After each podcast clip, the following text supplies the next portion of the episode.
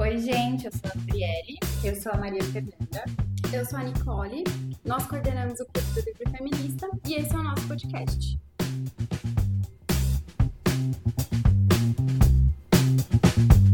Hoje a gente tem o segundo episódio do nosso podcast no Clube do Livro Feminista. Você pode nos encontrar nas redes sociais Clube do Livro Feminista no Instagram e no Facebook nós fazemos encontros mensais aqui em São Paulo sobre um, um determinado livro de alguma autora que tenha viés feminista ou não, para a gente fazer discussões. Nossos encontros agora, nesse momento que a gente está vivendo, aqui em 2020, em março de 2020, nós estamos tendo encontros virtuais por videoconferência por conta do coronavírus, que é o que a gente está enfrentando agora na situação atual. O último encontro que a gente teve, que foi para discutir o livro Terra das Mulheres, a gente teve um, um encontro por videoconferência e o próximo encontro também vai ser por videoconferência, que a gente vai fazer a discussão do livro Pequenos Incêndios por Toda Parte, da Celeste Ing, por enquanto, nós estamos fazendo os encontros virtuais, mas mais para frente, nossos encontros vão ter sede em algum local aqui em São Paulo que vocês vão poder é, encontrar no nosso Instagram, todo o endereço, as datas, tudo direitinho.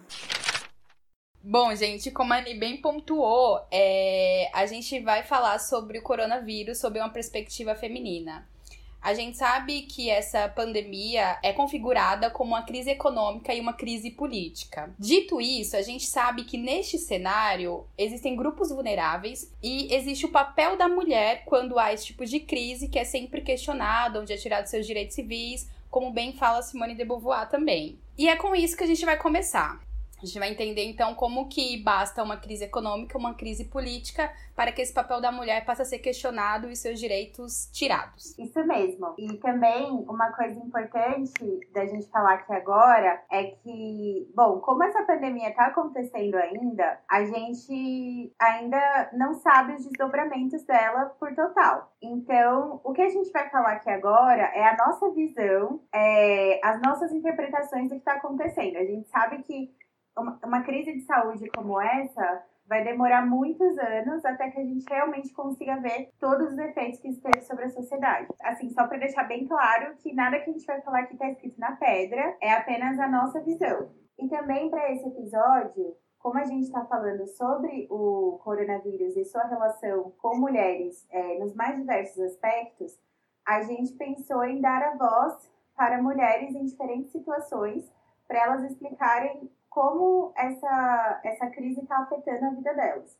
Em alguns momentos desse episódio, então, vocês vão ouvir alguns trechinhos, relatos de áudios que foram enviados pra gente, de mulheres de diferentes idades, diferentes é, situações, contando o, como isso está afetando a vida delas, o que mudou, o que elas estão sentindo, enfim. É, acho que a ideia é muito mais pro, pro, propor reflexões do que trazer, por exemplo, dados que a gente não tem, que, como a Fê bem falou, é tudo muito recente, assim, não há um estudo acadêmico que fale sobre. A gente está vivendo algo muito inédito que vai ser retratado bem futuramente. Então a ideia é de fato trazer reflexões. E para compreender um pouco sobre é, o que a gente está passando hoje, eu vou voltar ali quatro séculos. Vou ir para o século XVII, onde teve o rompimento do feudalismo e se iniciou o capitalismo mais mercantil. Entre os anos de 1620 e 1630, houve uma crise geral na Europa, né? Então, com esse capitalismo mais mercantil, os preços, por exemplo, dos, alimentos aumentaram, pessoas que não tinham uma terra elas não tinham dinheiro, logo, elas, logo elas não tinham dinheiro, logo elas não podiam comprar. Então houve muita morte, houve muita muito desemprego e foi nisso, neste cenário, que as mulheres elas for, foram tiradas dela os seus direitos e o capitalismo se estabeleceu a partir disso. Tá? Então, com esse rompimento do feudalismo, esse início do capitalismo, houve uma naturalização de que a mulher ela foi feita para reproduzir, para servir ao lar. E aí o trabalho, aí tem toda essa questão do trabalho feminino, ele não tem valor automaticamente, porque o Estado não reconhece isso. Então houve uma, um controle populacional para sair dessa crise, houve um controle populacional por parte do Estado e da Igreja, que é Eu tiro as mulheres desse processo produtivo, deixo só os homens. As mulheres eu vejo como uma máquina reprodutiva. Então, quanto mais gravidez eu tenho, mais eu vou ter população, mais eu vou ter acidente populacional, mais eu vou ter capital, mais eu vou ter barateamento de obra. É, porque, enfim, a, a, as pessoas elas vão se sujeitar a empregos é, que pagam mal, mas porque tem 5 mil outras pessoas na fila querendo o mesmo emprego que o seu. Então, é por isso que é importante a gente ent entender também sobre como o Estado ele controlou o corpo feminino e olhando para hoje, né? Como que isso se reflete? Assim, passaram-se quatro séculos, mas o que mudou? Né? Então, isso foi fundamental. Esse, essa crise geral, ela foi fundamental para tirar de fato as mulheres desse processo produtivo, colocá-las num trabalho muito mais reprodutivo, populacional, onde o Estado tinha um controle sobre quem deveria é, quem iria ali cuidar do lar, quem iria ser a cuidadora dos filhos, as reprodutoras, é, para servir ao capitalismo. O capitalismo ele se estabeleceu a partir disso daí. Então, foi a retirada dos direitos sociais das mulheres, a retirada é, do controle dos seus corpos, a diferenciação sexual do trabalho. Então, olha, esse é o trabalho do homem, esse é o trabalho da mulher. Mas, na verdade, não é um trabalho, é um dom natural, é um dom biológico. E teve, é, aí teve essas instituições de papéis de gêneros.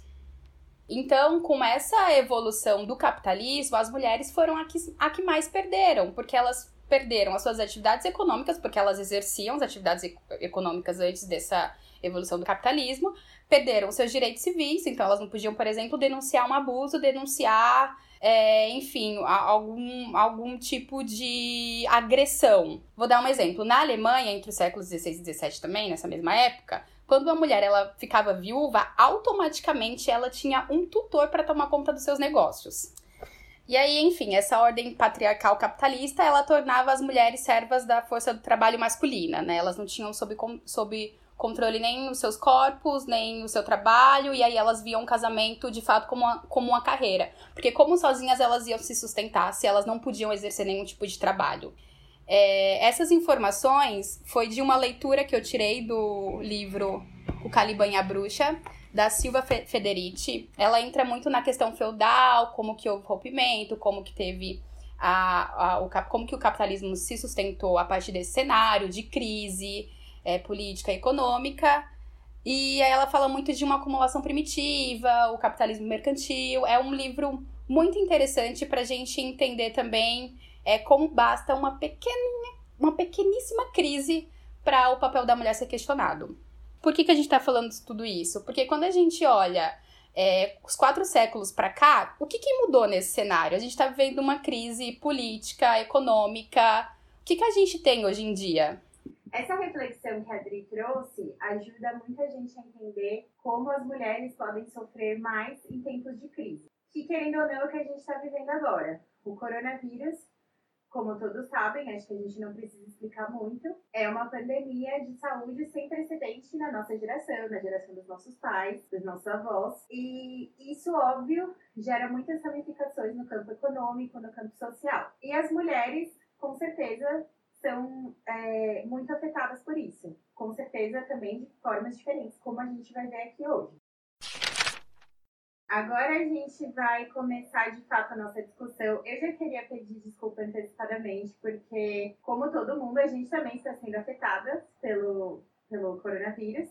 Como a Annie falou, a gente tá, teve que passar os nossos encontros o meio digital. E a gente está gravando nosso podcast remotamente, né? Que é uma coisa que a gente está fazendo pela primeira vez hoje. E, como vocês devem estar sabendo, no centro de São Paulo, todos os dias está rolando panelaço. Então, se aqui no fundo vocês estiverem ouvindo umas panelas batendo, não achem ruim, tá? Eu tô apoiando aqui.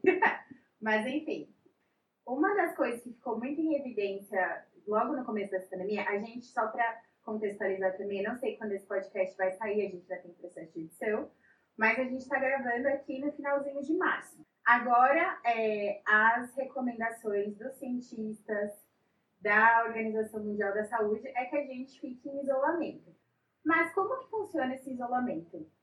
Com certeza ele não é igual para todo mundo, principalmente para as pessoas que não podem parar de trabalhar, ou seja, empregadas domésticas que não estão sendo liberadas do seu serviço, enfermeiras e médicas, profissionais da saúde no geral, que estão trabalhando ativamente, muitas tiveram as férias canceladas, estão fazendo plantões maiores.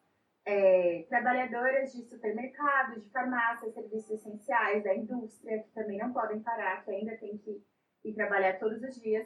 Todas as trabalhadoras não estão em isolamento, ou seja, estão enfrentando de frente a possibilidade de se contaminar ou de contaminar alguém nas suas casas. Por outro lado, tem muitas pessoas que estão trabalhando de casa pela primeira vez, que estão é, conseguir, que conseguem fazer o seu trabalho remotamente, né? Então, isso está sendo, não não está sendo uma coisa igual para todos.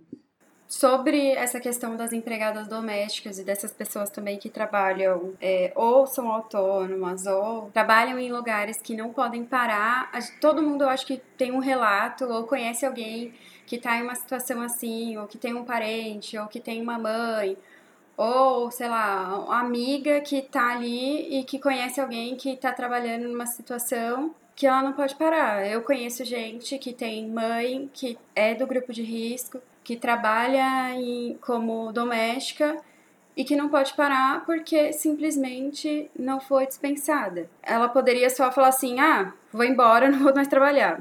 Mas tem a questão salarial, porque é importante, porque ela precisa daquele dinheiro, porque é o sustento da casa dela, o sustento da família dela. E como que isso funciona, né? A gente acaba tendo essas pessoas que precisam ir para rua, precisam trabalhar, não tem como parar o sustento, não tem como parar o trabalho, porque vai ficar sem comida, vai ficar vai ficar sem pagar uma conta, sem pagar um aluguel, sem pagar uma energia. É, então tudo isso influencia muito. Eu acho que é, é o mais difícil para essas pessoas agora são ter que escolher entre a saúde e o dinheiro. Agora vamos escutar o relato da Cristina, que é empregada doméstica e continua trabalhando. Porque é assim, é, carteira fechada tudo direitinho, né? Tudo por a lei. Mas como tá essa crise? Assim, na minha cabeça, é, se eu não for em casa, porque agora, nessa crise, pronto, aí o serviço de Liels parou, né? O dele parou, aí só fica o meu, a minha renda, né? Aí eu acho que se eu parar de tudo, eu acho que fica mais complicado. Eu não, não entendo bem assim a lei, mas eu acho que se parar de tudo, se eu ficar em casa, eu acho assim na minha cabeça que eu não vou receber, entendeu? E no mesmo tempo, eu sei que tenho o direito de ficar em casa, né? Porque tem que fazer a quarentena, né? Aí é complicado, né? Mas é, Deus, isso vai acabar, isso vai passar e a gente vai voltar às nossas vidas normal, levar as crianças para a escola, né? E assim vai. E corre o risco também de a, a gente trabalhar, é que nem passa na televisão, né? Direito, corre o risco de trabalhar ou pegar a doença lá no serviço ou levar a doença para o serviço, né? Isso eu acho que também fica muito claro que muitas pessoas, obviamente, não podem parar, profissionais da saúde, profissionais de serviços essenciais, mas muitas pessoas poderiam ter parado caso seus chefes levassem em conta que essa pessoa precisa estar em quarentena, precisa estar em isolamento, mas a pessoa está colocando um lucro é, acima de tudo, acima da vida dos profissionais. Tem uma página do Instagram que a gente vai deixar o link aqui embaixo, que é o Corona Capitalismo, que está expondo muitas empresas que não estão liberando seus funcionários, mesmo com a recomendação de alguns governadores de que o Estado entrasse em quarentena, de que fechassem todo o comércio, de que só os serviços essenciais continuassem. E eu acho muito importante agora, e principalmente no futuro, né? Agora a gente está passando por essa crise, com certeza as pessoas não estão pensando em consumir. Mas no futuro a gente ficar atento a esse tipo de coisa. Como as pessoas se comportaram, as pessoas e as empresas? Porque as pessoas também têm a sua parcela, as pessoas físicas, eu digo. É, as pessoas liberaram suas empregadas estão pagando salário igual? Liberaram seus funcionários estão pagando salário igual? É, ou as pessoas estão forçando as pessoas a irem trabalhar.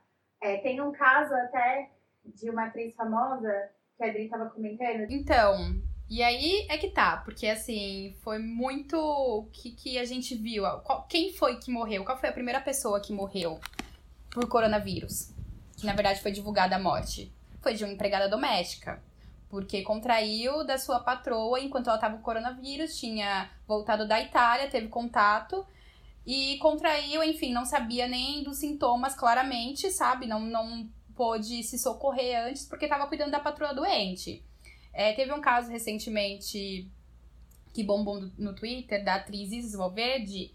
Ela foi fazer, ela tava de quarentena, né? A Globo suspendeu todas as novelas, todas as gravações. Ela tava de quarentena e gravou um stories falando para todas as pessoas ficarem em casa, né? Porque, enfim, é, o coronavírus tá aí, era para todo mundo é, se manter dentro de casa para conter a, a propagação do, do vírus, do Covid-19. E as pessoas repararam que tinha uma mulher negra atrás dela, vestida de branco. E essa mulher negra, vestida de branco, era a empregada doméstica dela, empregada doméstica babá. É, e aí as pessoas começaram, enfim, né, a cobrar dela isso. Poxa, se você tá falando para todo mundo ficar em casa, por que você, que se diz feminista, mas que foi moldada pelo classismo, pelo racismo, né, deixou a sua empregada doméstica trabalhando para você? Tipo, a libertação de mulheres é só para você, não é para elas também? E até pensando nessa pandemia, tipo, ela não, ela é um ser não humano para você não considerá-la como alguém que deve ficar em casa. E aí ela fez uma e foi até engraçado, porque eu amo esse depoimento dela, porque ela não explicou nada, né? Ela só se ferrou mais ainda. Ela falou que a Maria, poxa, a Maria, gente, mas a Maria, assim, ela mora sozinha aqui em São Paulo, Rio de Janeiro, sei lá. É, ela não tinha ninguém. Eu falei, Maria, se você quiser passar os dias aqui na minha casa, pode passar. Sabe, a Maria é, é tipo, é como se fosse uma mãe para mim. Ela tá comigo há 10 anos. E, gente, é, isso eu acho que é muito do movimento feminista que ele foi construído, sabe? Ele foi, como eu disse, ele foi construído muito por um poder de classe. As mulheres brancas que estavam no topo, é, a gente começa a se vitimizar, só que assim, não se vitimizar, mas a gente começa a se isentar de culpa, mas essas mulheres brancas que fazem parte, estão à frente do movimento feminista, elas são exploradoras também, sabe? Igual o caso da Isis Valverde, que é uma pessoa que se, de, se designa como feminista. Ela é uma exploradora. Poxa, é sério que você não considera? E aí entra toda uma questão de imagem de controle é, defendi, definida pela Lélia Gonzalez e pela Patrícia Hill Collins. Ela fala exatamente assim, como existem um estereótipos sobre a mulher negra, sabe? Então existe aquele estereótipo sexualizado da mulata, existe aquele estereótipo é, da cuidadora, da mãe que, enfim, não tem uma identidade, existe o estereótipo da doméstica, né? Que é um ser não humano. Ela não é considerada na sociedade, por isso ela não precisa parar de trabalhar. Ela não é um humano, ela não faz parte dali. Esse problema não é dela, até porque ela não vai fazer tanta diferença assim na sociedade. Sim, Bri, é exatamente isso que você falou. E como a gente falou no nosso primeiro episódio, quem é a maioria das empregadas domésticas no Brasil? Mulheres negras. Então, a gente não pode ignorar que isso também é um problema, como a, a Angela Davis fala, de raça e de classe também. Então, nesse momento, é, se uma atriz que se intitula feminista não consegue ter essa visão de, de que outra mulher também tem o mesmo espaço que ela, também tem o mesmo direito à saúde, tem o mesmo direito a, enfim, a ter uma vida plena, essa mulher está é, tá sendo hipócrita, de verdade. E é, eu acho muito complicado esse tipo de discurso de que, ah, mas ela é como uma mãe para mim. Eu falei que ela podia ficar aqui porque ela não tem ninguém. Porque com certeza essa mulher tá na casa dela trabalhando. Ela não tá lá como uma convidada, como uma pessoa para aproveitar a quarentena junto, né? Então, é, isso é uma questão muito, muito, muito tensa. Que é isso. Quem tem culpa nisso, essa é a hora de você rever os seus conceitos, rever o que, que você tá, como você tá lidando com essa pandemia, na sua parcela de protagonismo da sociedade, como você tá olhando para os outros à sua volta, ou você só você importa, sabe? Acho que isso é uma reflexão importante para a gente fazer. E assim, ne, neste cenário que a gente tá, é mais um momento da gente reconhecer nossos privilégios, rever nossos privilégios e abrir mão deles. Porque a única saída, gente, é pensar no coletivo, tá? A gente sabe que a gente tá no sistema capitalismo, o sistema capitalismo, ele é para uma pessoa, ele não é para duas, ele é só pro explorador, tá?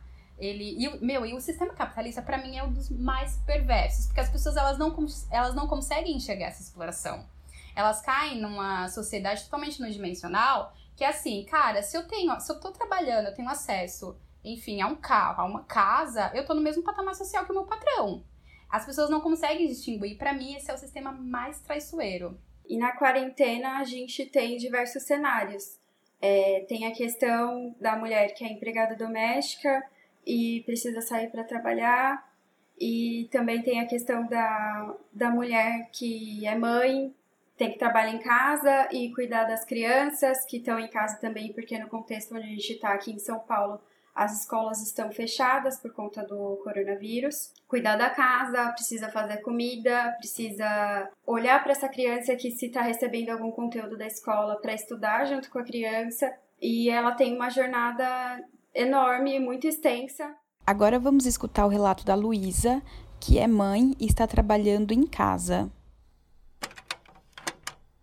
Olha, tá sendo bem complicado porque a gente tem uma pessoa que cuida dela, né? Ela ainda não vai pra escola, a gente dispensou esses dias, né? A gente tá pagando, mas ela não tá vindo porque ela mora com um idoso, enfim. E tá na quarentena também fazendo a, a parte dela. E aí tá sendo bem complicado, né? No meu cenário, a Maia tem quase um ano e meio. Então ela ainda não entende, né? Não entende que a gente tá em casa, mas a gente tá trabalhando. Meu marido também tá fazendo home. E então ele fica uma hora com ela enquanto eu trabalho, depois eu fico uma hora e assim a gente vai se revezando. E aí às vezes tá na minha hora de ficar com ela, mas toca o telefone, e aí cada piscada que você dá, né, a criança é, joga escova de dente dentro do vaso, derruba água, tem que ficar o tempo inteiro atenta, porque ela tá na fase de descobrir o mundo, de escalar, de fazer as coisas, enfim. É... E aí, além disso, a gente tem que manter a casa sempre limpa, porque pega tudo do chão. É, tem que se preocupar com comida, não dá pra ficar pedindo delivery e tal. Tem que pensar o que, que vai almoçar, o que, que vai tomar de lanche, se tem fruta, é, lavar roupa. Então, assim, tá bem complicado. Até falando tem com o Rafa, se fosse só nós dois, você dá umas. Você fala, ah, eu não vou lavar o banheiro toda hora, ah, eu vou pedir comida, né? E tanto faz. Mas com criança pequenininha assim é mais complicado. E também porque a área que a gente está tem um ritmo insano, muitas vezes não dá para esperar, né? Essa coisa de trabalho uma hora sim, uma hora não. E exige uma produtividade que é surreal, né? Porque às vezes eu falo, ah, vou fazer o plano à noite, mas ela dorme 8 e meia, 9 horas da noite, eu capoto junto, porque você tá, meu, o dia inteiro segurando esses pratinhos, né? De lavar, passar, cozinhar, cuidar da criança. E com mães de crianças mais velhas que eu conheço, ainda, ainda não é o meu, meu campo, mas assim, tem muita escola mandando lição para fazer em casa, meio para não, meio não atrasar a grade e tal. Aí você fala, cara, eu tenho que ser dona de casa, eu tenho que ser é, profissional, né? Preciso trabalhar e cumprir a mesma coisa. E preciso dar aula para essa criança, assim, tipo, né? Ser professora meio então ajuda porque a criança mais velha não depende tanto, né, de ficar brincando junto e dando comida, lá lá lá. Mas estão nesse perrengue também. Então assim, é bem bem complicado, viu? E aí você abre as redes sociais, tem aquelas mães tipo, ai, você já fez uma brincadeira educativa com seu filho hoje, montou um foguete de papelão? Não sei o que lá, para não ter acesso a telas. E assim, cara, desculpa, tem hora que você vai precisar. Eu sempre fui contra a tela até os dois anos, mas nessa quarentena eu tive que dar uma afrouxada nas minhas crenças, até pela minha sanidade, assim. Então, estamos ficando muito com ela, brincando, mas tem hora que você tem que colocar na televisão, não tem jeito. É, então, acho que as mães estão sobrevivendo. Tem mulheres que têm homens em casa, que têm marido, que é, divide a tarefa ou não também. E tem também a questão da mulher que é a mãe solo, que por conta do coronavírus também está fazendo uma jornada mais extensa ainda, porque acaba que não tem uma rede de apoio que acaba ficando isolada com essa criança, é, tendo uma jornada de trabalho normal e ainda tendo que dividir tudo isso para cuidar dessa criança. E falando justamente sobre esse, essa questão das mães solteiras, né, que agora estão enfrentando um problema maior ainda do que já estavam antes, é bom só a gente lembrar que foi aprovada uma, uma renda básica emergencial e, que ela vai garantir R$ 1.200 para mães solteiras. Então, na verdade, é R$ 1.200 para famílias com acho que é, dois ou mais trabalhadores empregados, informais. É, a gente vai colocar os detalhes no link abaixo para vocês verem melhor. Mas a gente achou muito importante isso das mães solteiras estarem incluídas como uma família mesmo, porque é isso, a mãe consiste, a família consiste apenas da mãe, a mãe é responsável pela criação dessa criança então, nada mais justo do que ela receber o valor integral de uma família nesse caso. É, e aí, falando, enfim, dessa questão do lar, acho até um, um tema importante para a gente abordar aqui, que é violência doméstica, ou como, enfim, é, a Bell Hooks até questiona, na verdade não é uma violência doméstica, é uma violência patriarcal, né? Violência doméstica parece algo muito menos agressivo, muito menos nocivo, parece que é algo que acontece ali no lar, que, enfim, não, não depende de uma intervenção. É algo que, enfim, aconteceu ali e vai ficar ali mesmo. E aí ela faz a gente repensar um pouco sobre essa violência e aí fala: olha, a gente tem que usar mais violência patriarcal. A gente sabe que os maiores casos de violência acontecem dentro da própria residência. Então, uma das preocupações até da revista Asmina, que é um coletivo que faz conteúdos aí feministas, é abordar esse tema durante a quarentena. A gente não tem nenhum resultado, a gente não tem número, a gente não sabe, enfim, isso a gente vai ter muito mais pra frente, como a gente até falou no início do, do podcast, né? Esses, esse estudo acadêmico ele vai se dar depois que tudo isso passar.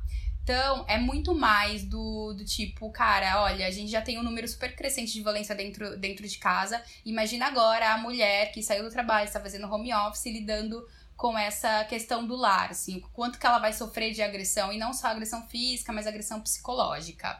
E aí, é, com essa quarentena, esse isolamento, essas restrições, é, é enfim, consequentemente, com esse, com esse problema de violência patriarcal dentro do lar, você esbarra com um número talvez mais crescente a isso, a gente vai ver futuramente, de mulheres que sofreram algum tipo de violência dos seus maridos, dos seus companheiros. E aí desenvolveram recentemente um assistente virtual chamado Maia, que pode evitar que esses números eles sigam crescendo. Essa assistente virtual ela facilita o, reconhe o reconhecimento de primeiros indícios de relacionamento abusivo, de violência, para que ela não chegue, na verdade, na violência física. Né? Então, esse assistente ela vai te ajudar, vai te dar algumas orientações em como reconhecer esse relacionamento agressivo, começando pelo psicológico. E aí ela conversa de uma forma leve, enfim, apontando os primeiros sinais de quando o relacionamento ele não é saudável. E aí eu acho que a gente vale também repensar, enfim, o que, que nós do movimento feminista a gente pode fazer para que esses números de agressões elas reduzam e não só pensando na quarentena, né, que a gente pode ter um número absurdo aí de denúncias futuramente, mas hoje em dia também, né? A gente sabe que é muito naturalizado por a gente ter por ter essa predominância masculina dentro do, do, do lar, essa autoridade, a gente naturaliza muito a violência vindo de quem tá ali no poder e a gente não pode fazer isso. Então acho que o primeiro momento é a gente entender que toda essa violência ela é fruto de uma educação totalmente sexista e patriarcal. E ela não pode ser naturalizada. Se a gente aprendeu ela muito bem, a gente precisa desaprender. E aí a gente precisa reconhecer, e é muito também um trabalho do Estado, sabe? É assegurar os direitos dessas mulheres, é fazer com que elas é, não apenas denunciem, mas amparar também. A gente não resolve tudo, isso é muito do conceito da Angela Davis também, a gente não resolve tudo com uma medida punitiva.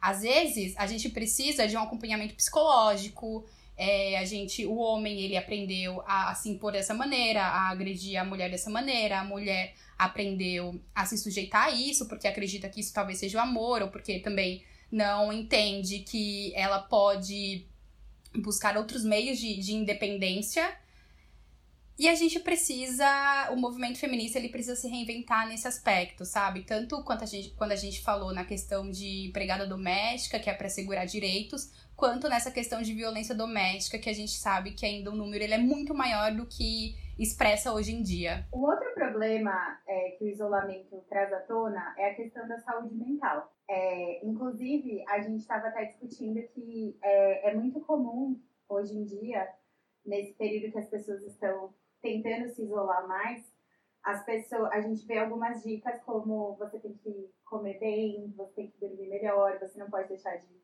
praticar exercícios físicos. E a gente quer um pouco na contramão disso, na verdade.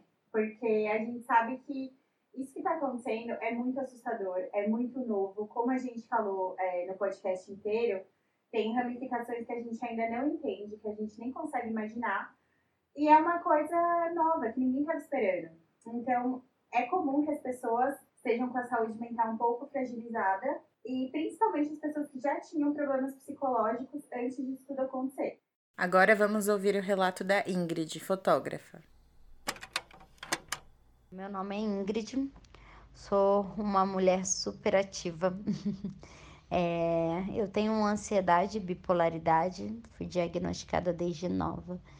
E desde quando surgiu né, a pandemia, eu comecei a me preocupar, preocupar, preocupar, preocupar. Quando chegou no Brasil, é, a maior preocupação né, foi como isso chegaria a comunidades mais simples, depois como que a gente abasteceria tudo isso nas nossas casas. E agradeço por estar tá tudo em ordem até o, momento de hoje. Mas a ansiedade faz a gente sofrer, né? Sofrer por antecedência, sofrer por algo que talvez a gente não consiga controlar ou que a gente não consiga solucionar imediato, faz a gente perder o sono, faz a gente perder é, o equilíbrio emocional, né?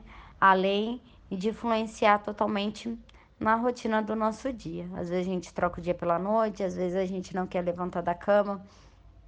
E eu tenho arrumado maneiras, né, para mudar isso. É, tenho tentado assistir um filme que eu gosto, tenho tentado arrumar tempo para meditar, algo que eu nunca fiz e tem sido maravilhoso.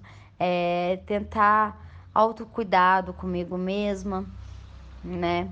E fico feliz de eu estar conseguindo, né? Eu acredito que eu esteja sendo mais forte do que eu imaginava. E eu espero que muitas mulheres como nós é, estejam com força e redobrando as forças para gente passar por tudo isso juntas. O que eu acho que é uma coisa é, primordial agora é, se você faz acompanhamento psicológico, é, tente não deixar de fazer. Se o seu psicólogo ou psicóloga não atende remotamente, procure alguém para te ajudar nesse período. Se você faz acompanhamento psiquiátrico, também não deixe de fazer, é, tenta continuar buscando as suas receitas, é, os, os serviços de saúde não vão parar. Então, a gente sabe que é muito difícil, dependendo do que tá, estiver acontecendo com você, você continuar a vida nesses momentos, nesse momento que está tudo tão, tão diferente, tão estranho. Uma coisa que é muito importante para mulheres em qualquer situação, mas principalmente nesses tempos de crise que a gente está enfrentando agora, é que a gente precisa parar de se culpar tanto, parar de se cobrar tanto e parar de se culpar tanto. E a gente sabe que isso está muito difícil é, nesses momentos. E uma das coisas que dificulta muito, que a gente conversando e conversando com outras pessoas também sentiu, é essa coisa de que, poxa, a gente está no isolamento, a gente está vivendo uma pandemia, a gente não sabe o que vai acontecer, muitas pessoas estão é, sofrendo isso, sabe, muito, de uma maneira muito próxima, e ainda assim a gente se cobra a ser produtivo. Então, é, se você abrir o Instagram, o meu Instagram, assim, é só pessoas fazendo muitas coisas, muitas coisas durante a quarentena. E tipo, ai, olha só, é, sei lá, eu fiz um bolo de abacaxi de cabeça para baixo, eu aprendi uma, um, sei lá, um soneto. E isso, é, por mais que, claro, seja, com certeza, a pessoa tá querendo enfrentar a quarentena da sua maneira, é uma coisa que pode gerar um sentimento de muito baixa autoestima nas pessoas que estão meu, super sobrecarregadas, ou com os filhos, ou com a própria saúde mental. Pessoas que já estão ansiosas, já estão nervosas, ainda estão se culpando porque não estão produzindo o suficiente. Então, assim, por favor, gente. Eu tava até comentando com a Adri que esses dias a gente tava se falando, ela falou, ah, eu vou fazer um brownie. Aí ela mandou a foto do brownie pra gente e deu tudo errado, ele ficou péssimo. ele queimou e eu, eu pensei, na hora eu pensei, gente, como me deu um alívio receber essa foto. Não de pensar que, ai, deu errado alguma coisa, mas tipo, nossa, as pessoas ainda são capazes de fazer coisas que não dão certo, sabe? Porque às vezes tem uma sensação de que, nossa, só eu, assim, só eu não estou conseguindo alcançar o meu potencial máximo. E, gente, pelo amor de Deus, né? Tudo isso que a gente falou hoje, todos esses casos, pessoas estão sendo afetadas de jeitos tão diferentes, é, não dá para todo mundo agora. Agora ninguém deveria estar pensando nisso. Assim, eu acho que sobreviver agora já é um, uma grande tarefa, já é uma coisa que a gente tem que acordar e, e ficar feliz que a gente, nossa, eu acordei, eu levantei da cama. Se isso for o seu potencial máximo, não se culpe. Seja você, é, seja você, tenha você algum transtorno psicológico ou não, sabe? Não, não se culpe. Tá tudo bem, tá tudo certo. Faça o seu melhor de acordo com o que der. E se você puder, claro, evite sair de casa. Mas se você não puder, porque o seu emprego não permite, também não se culpe por isso. Enfim, é, vamos ser um pouquinho mais bondosos com a gente. Esse acho que é o grande conselho que a gente pode dar. Quem vai falar agora é a Amália, voluntária. Eu, Amália Oliveira dos Passos, 73 anos, eu tenho um trabalho é, voluntário. E então, para mim, está é, tá sendo muito, muito, muito difícil ter que entender que tem que ficar em casa, manter se faz necessário. Mas, como é para o meu bem e de todos, estou procurando manter e procuro é, me, me adaptar aos trabalhos domésticos, estar inventando coisa, talvez uma receita diferente, passando para as amigas e mantendo contato com o pessoal do grupo sempre, os que têm condições de, de WhatsApp, sim, os que não têm, que são mais, eu tenho amigos assim de 92 anos, então aí falo, ligo, nos falamos no telefone, vou aconselhando, e aí o que está fazendo, procura fazer alguma coisa, vai ler um pouquinho, não fica só na televisão, tudo isso vai passar, nós estamos adaptando, é só um pouco mais de paciência, mas realmente não é fácil, mas Deus está no comando de tudo e tudo, se Deus quiser, logo, logo volta à rotina normal. E aí, enfim, agora acho que é o momento da gente pensar como coletivo. E, de novo, referenciando a Angela Davis, a liberdade, eu, eu a minha liberdade ela não vai ser útil para mim, para ninguém, se a outra pessoa não for livre também, sabe? Então acho que isso a gente precisa tomar muito pra gente. A gente precisa muito encontrar saídas que pensem no coletivo, saídas que beneficiem a todas as pessoas, porque a liberdade do que vale, né? Se for só para mim. É... E dito isso, como que a gente pode ajudar? A gente elencou aqui diversos problemas, diversas frentes. O que, que a gente pode fazer? A gente pode usar do nosso privilégio para ajudar um coletivo. A gente sabe que existem, que, por exemplo, na, na favela, as pessoas não têm acesso nem a um saneamento básico, sabe? Elas não podem nem lavar a mão direito porque a água é cortada.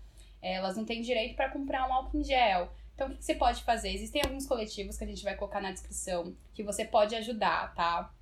É, o Raul Santiago, não sei se vocês conhecem, é um ativista, ele é, está à frente do coletivo Papo Reto e ele está fazendo a hashtag que é Covid-19 nas favelas e ele está informando todos os moradores, informando todo mundo do que está acontecendo ali, de como, de como as outras pessoas podem se mobilizar para ajudar esse grupo vulnerável. Tem também o trabalho do Padre Júlio. O Padre Júlio ele é de São Paulo, ele faz um trabalho muito importante com pessoas em situações de rua. As pessoas estão se mobilizando para enviar sabão, álcool em gel, máscaras, luvas, para ele distribuir para as pessoas em situações de rua.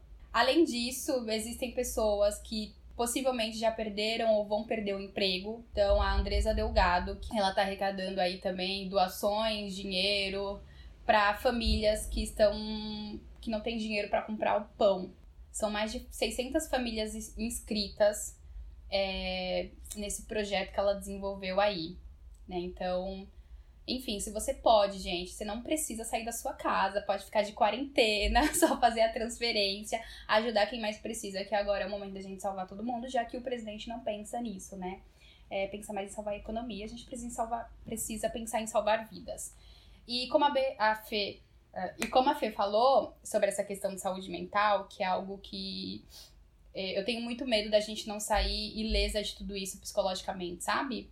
A gente que fica nesse confinamento, a gente pode desenvolver. Eu tô tendo muitas crises de ansiedade, por exemplo, porque estou sendo bombardeada o tempo inteiro com notícias e eu não consigo manter um equilíbrio entre, ai, cara, eu preciso me informar disso por meio dessas fontes, mas puta que pariu, calma aí, deixa eu me informar de, com outras coisas também, deixa eu ligar a televisão para ver o que tá passando, deixa eu ver essa coletiva que o Ministério da Saúde está fazendo.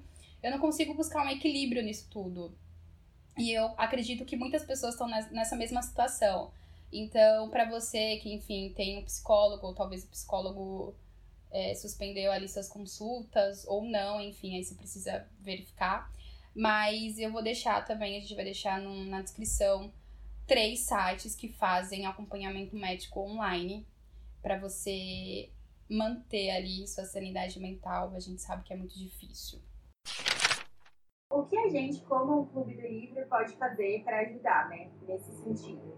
A, a gente sabe que não é todo mundo que está em isolamento, não é todo mundo que agora tem tempo ou tem cabeça para abrir um livro e ler.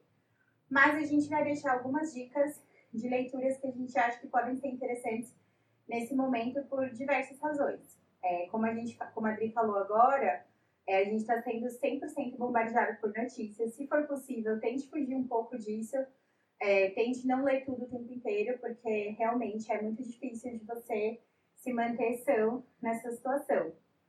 Mas caso você queira se distrair ou caso você queira é, pensar sobre outras coisas, a gente vai deixar algumas indicações. É, o primeiro livro que eu queria indicar se chama A Parábola do Semeador, da Octavia E. Butler. É, ela é uma autora negra de ficção científica, ela já faleceu, mas é, recentemente acho que está tendo meio que um revival é, do interesse nela. Acho que também algumas é, a editora Morro Branco começou a publicá-la aqui no Brasil. Esse livro, A Parábola do Semeador, na verdade, ele é um livro que trata sobre pessoas meio que reconstruindo o mundo, não através é, o mundo que não foi balançado por uma pandemia que a gente está vivendo, mas por questões econômicas. Mas eu acredito que ele é um livro de muita esperança e, e é uma reflexão muito boa sobre o que a gente pode fazer, o que, que a gente quer semear nesses tempos de crise, é, enfim, na nossa vida no geral. Outro livro que eu vou deixar aqui como indicação é um grande clássico, porque eu acho que os clássicos também são um jeito da gente se manter firme nesses períodos. É, é muito bom lembrar que teve gente que viveu há muitos anos, que passou por muitas crises, por muitas dificuldades, por muitas doenças, pessoas que viveram em época que o isolamento era regra social, que elas não tinham acesso, e como os trabalhos das pessoas chegaram na gente até hoje. Então, né, como a humanidade, de uma certa forma, é, continua produzindo, continua criando arte e segue em frente, apesar dos problemas. E esse livro que eu queria indicar é Razão e Sensibilidade, da Jane Austen. É, a Jane Austen, eu acho que ela é, é, muito conhecida por escrever romances, mas eu acho que ela também ela é muito boa em descrever a situação social dos personagens. E esse livro eu acho que também tem um estudo psicológico muito legal. Então, é um livro meio grandinho, mas acho que essa é a hora de tentar ler. E é, a minha última indicação é um livro que a gente leu no clube ano passado, que é um dos meus livros preferidos, que é Eu Sei Porque o Pássaro Canta na Gaiola, da Maya Angelou. É uma autobiografia, é a primeira autobiografia dela, de uma sete que ela escreveu. É, em português a gente só tem alguns livros dela traduzidos, mas esse foi traduzido recentemente. Esse livro é maravilhoso, foi um dos melhores encontros que a gente teve. E eu não sei, eu não sou uma pessoa religiosa, assim, mas acho que isso é o mais próximo de um livro sagrado que eu tenho na minha vida. Porque essa mulher, ela já passou por muitas coisas, tipo, muitas coisas ruins, muitas coisas boas. E ela sempre se reinventa, ela sempre segue em frente. Ela, assim, é, é uma vida realmente incrível e que acho que vale a pena conhecer. É, bom, eu vou indicar aí dois livros também. Um livro que eu li, gente, eu demorei quatro meses para ler e foi. Eu fiz, tipo, as minhas falas elas foram muito baseadas nele porque é um livro que eu acho que é essencial, tipo, se tornou, acho que, o meu livro predileto. É Caliban e a Bruxa, da Silvia Federici. A Silvia Federici, ela é uma autora marxista autônoma, ela é feminista, e nesse livro Ela contextualiza um pouco esse rompimento que eu tinha falado lá no início do feudalismo, o início ali do capitalismo, e como a caça às bruxas ela não foi um movimento conservador, sabe? Ela foi muito mais uma questão capitalista, uma questão muito mais de apropriamento do corpo feminino do que essa revolta, essa reforma protestante. Também teve, mas não foi o único fator como que é o que a gente conhece. E a gente sabe pouco sobre caças bruxas, né? E aí é um livro que eu acho muito importante pra gente entender é, sobre capitalismo, sobre como que se deu essa, essa, esse papel feminino apenas ao lar, apenas a reprodução, apenas a reprodução mesmo, populacional no caso. E aí ela vai falar, ela vai entrar em detalhes sobre como é, no campo isso já acontecia, como que os direitos das mulheres eles foram tirados com crises econômicas, políticas. É um livro muito legal, mas é um livro que assim ele vai demorar para você ler, mas é tipo é muito gostoso de ler. Eu me, delici me deliciei durante esses quatro meses. Eu li em pausas porque é um livro que ela vai estar Foucault, é um livro que ela vai estar Marx. Tipo, não é um livro fácil de ler. Mas por ele não ser um livro fácil, aí que eu acho, tipo, ele muito rico, sabe? Porque é um, um livro muito detalhista. E aí eu acho que aconselho vocês a preparar um copo de cachaça, porque esse livro ele vai precisar muito. Que é um baque e muito, muito aprendizado, muito ensinamento, enfim. O outro livro é da Audre Lorde, é o primeiro livro traduzido em português dela chamado Irmã Outsider. É um livro que reúne diversos ensaios, e um dos ensaios mais. E ela é. Se. Isso é uma coisa que ela se denomina, né? Ela é feminista, ela é negra, ela é mulher, ela é imigrante, ela é lésbica. Ela fala que ela tem diversos marcadores sociais que determinaram sua trajetória ao longo da vida. E são esses marcadores que vai fazer com que ela é, rompa com esse. Na verdade, questione este, essas formas de controle, esses esses fatores determinantes e faça com que ela haja de alguma maneira. Tem um ensaio dela que eu acho muito bonito e muito inspirador, e acredito principalmente para esse momento que a gente está vivendo, chamado A Transformação do Silêncio em, em Linguagem em Ação, que foi quando ela descobriu que tinha câncer e ela falou, cara, se eu não falar nada agora, ou não falar, tipo, nada depois, eu vou morrer de qualquer jeito, eu preciso dar minha cara tapa e falar, enfim. E é um livro muito bom, porque ela reivindica alguns direitos, dá algumas soluções de como. E ela fala como o racismo, o machismo afeta a vida de mulheres negras e traz soluções ali. Ela fala de erotismo também, que eu acho que ela mudou a minha concepção do que é ser erótico. É muito legal. Eu tava pensando em finalizar e indicar um livro que vai ser do nosso próximo encontro, da nossa próxima discussão. Que a última que a gente teve foi bem legal. Acabou fazendo com que a gente se distanciasse é, disso tudo que tá acontecendo. É um livro da Celeste Ing, Pequenos Incêndios por Toda Parte. É um livro, é uma história muito maluca, mas é uma história que prende você muito. Então, também, com certeza, é uma ótima indicação, Dani. Acho que vai ser bem legal. É, o nosso último encontro, como a gente falou no começo, né, foi sobre o Copa das Mulheres e foi por videoconferência. Foi muito legal. A gente não estava esperando que fosse ser tão legal, mas deu super certo. É, a gente sempre deixa tudo agendadinho. É, nas nossas redes sociais. Vocês podem seguir a gente por lá, no Clube do Livro Feminista. E só lembrando, pessoal, se vocês tiverem é, dúvidas ou alguma crítica, sugestão, é, coloquem nos comentários, ou se vocês preferirem, mandem por e-mail no clube do livro feminista.gmail.com. Se vocês tiverem sugestões de livros, de temas para o podcast, também fiquem à vontade.